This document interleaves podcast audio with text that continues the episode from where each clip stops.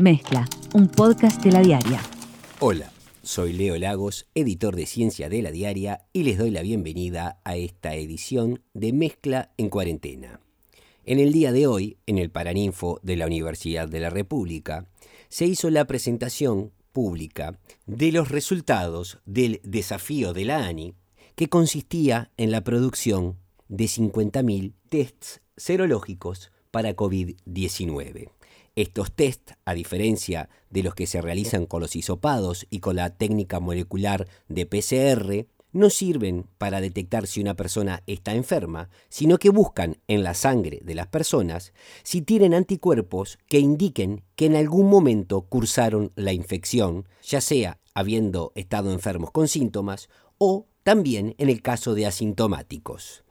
En la presentación pública participaron el ministro de Salud, Daniel Salinas, el rector de la Universidad de la República, Rodrigo Arim, dos de los principales investigadores de este equipo de más de 50 científicos y científicas que desarrollaron el kit, como son Otto Prich del Institut Pasteur de Montevideo y Gualberto González de la Facultad de Química, el presidente de la ANI, Flavio Caiafa, y Andrés Abin, de la empresa ATGEN, que es la empresa que produce los test serológicos desarrollados. El evento es motivo de orgullo, porque una vez más la comunidad científica de nuestro país desarrolló pensó y se puso a trabajar sin pensar en el retorno que esto pudiera significarle, una herramienta más que efectiva en el combate de la pandemia de COVID-19. Como ya dijimos, en este caso no se trata de tests que permitan detectar qué persona está enferma en el momento actual, sino que permiten saber si las personas cursaron la infección y por lo tanto desarrollaron anticuerpos. Este desarrollo de anticuerpos es fundamental para hacer estudios epidemiológicos, para saber cuál fue el nivel real de circulación en virus entre nosotros, pero también tiene implicancias que van desde lo terapéutico, ya que el plasma con anticuerpos de personas que cursaron la enfermedad se utiliza para aquellos pacientes graves internados en CTI para combatir la COVID-19, y también, como anunció González, estos test serológicos van a ser fundamentales a la hora de hacer un seguimiento el día que lleguen las vacunas contra COVID-19 a nuestro país. Nuestra ciencia construye de esta forma soberanía, pensando soluciones y demostrando, una vez más, que invertir en ella no es un despilfarro, sino una de las mejores formas de estar preparados para este y cualquier otro problema que pueda surgir. El test serológico, su desarrollo, su implementación y la solución que se encontró en nuestro país es una maravilla científica, de cierta manera. Es una búsqueda en el laboratorio, en la bibliografía internacional, es el trabajo de distintas unidades, de distintas instituciones. Recordemos, fue llevado a cabo por el Institut Pasteur de Montevideo, la Universidad de la República, a través de su Facultad de Medicina, Facultad de Ciencias, Facultad de Química, el Hospital de Clínicas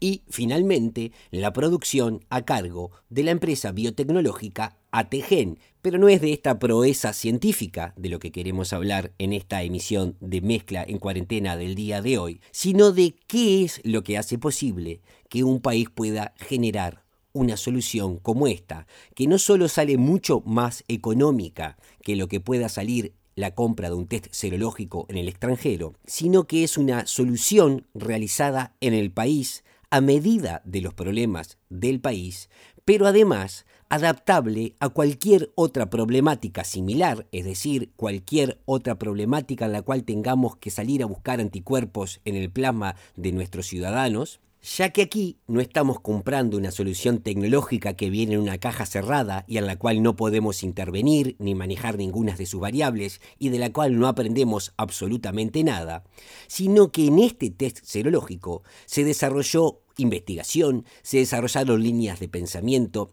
se desarrollaron líneas de investigación, se desarrollaron formas de solucionar problemas que quedan como un activo valioso no solo para los jóvenes y veteranos científicos y científicas que trabajaron en ello, sino para toda la comunidad científica y las instituciones en las cuales esto se llevó a cabo. A ese respecto, quiero que escuchen algunas de las palabras que dijo el rector de la Universidad de la República, Rodrigo Arim. Esto no es ni una casualidad, ni es una construcción espontánea. Es producto de una acumulación institucional y académica que tiene que ver con decisiones que fuimos tomando la Universidad de la República, el Instituto Pasteur y el país en general en términos de asignar recursos y crear condiciones para el desarrollo de ciencia de calidad, en este caso, ciencia de calidad internacional, aplicada a responder a una situación particular y coyuntural extremadamente urgente. Esto implica creación de cargos, de oportunidades para investigadores jóvenes y no tan jóvenes, la construcción de equipos científicos, la construcción de una infraestructura compartida entre distintas instituciones y equipos que hoy permite dar este tipo de respuestas. Y ese tipo de respuesta de la que habla Arim no es cualquier respuesta. Incluso el ministro de Salud, Daniel Salinas, valoró lo importante que es contar con esta herramienta. Veamos lo que dijo. Sabemos que este test es sumamente sólido y está registrado ante la FDA, lo cual no es, nada, menor, y tiene un 97% de especificidad. O sea que realmente tiene una altísima confiabilidad este estudio.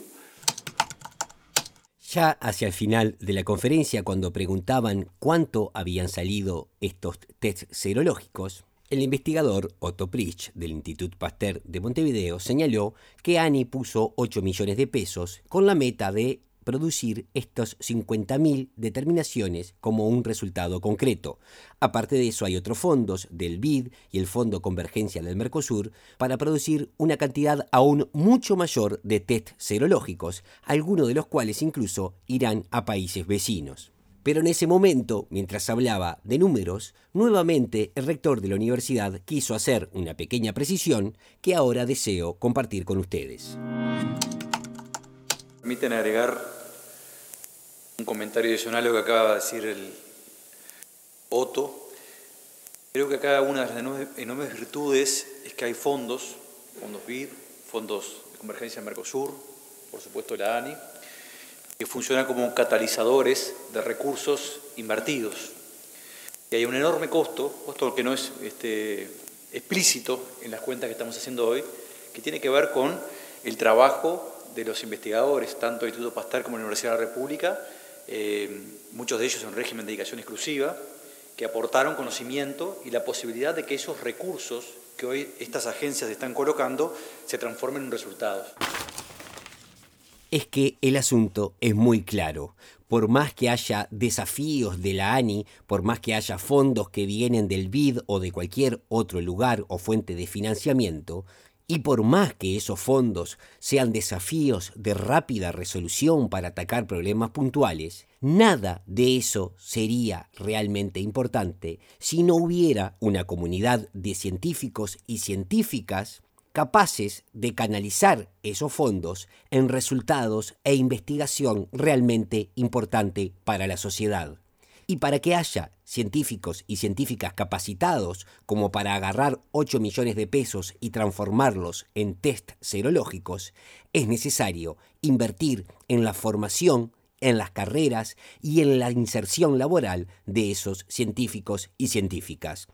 Por todo eso es que Rodrigo Arín dijo lo siguiente. Por eso vuelvo a decirlo del principio, esto no es magia, esto tiene que ver la posibilidad de que recursos eh, invertidos en este momento eh, catalicen los esfuerzos y la acumulación previa institucional, pero sobre todo los investigadores, estos 50 investigadores que están este, trabajando eh, en, ambas instituciones y en distintas facultades de la Universidad de la República también. Permítaseme el recurso de mostrar desordenadamente lo que fue esa conferencia, porque ahora vuelvo al inicio, Rodrigo Arín fue el primero de los oradores, y rescato esto que dijo cuando todo estaba comenzando.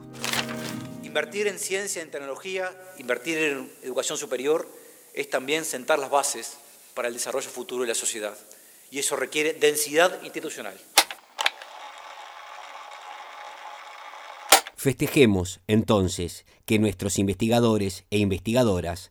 y que una empresa como ATGEN hayan podido, en conjunto entre distintas instituciones, llegar a unos test serológicos que nos permiten seguir avanzando en nuestra estrategia de combate contra el nuevo coronavirus.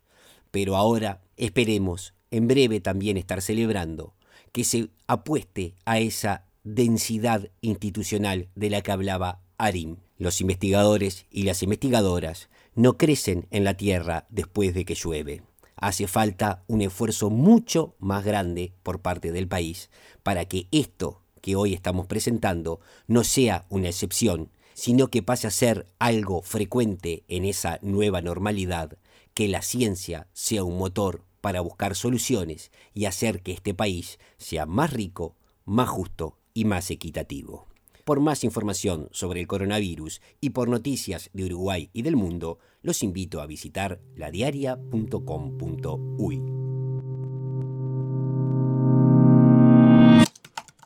Conducción Leo Lagos. Participación Amanda Muñoz. Edición Joaquín Fernández. Sumate a nuestra comunidad.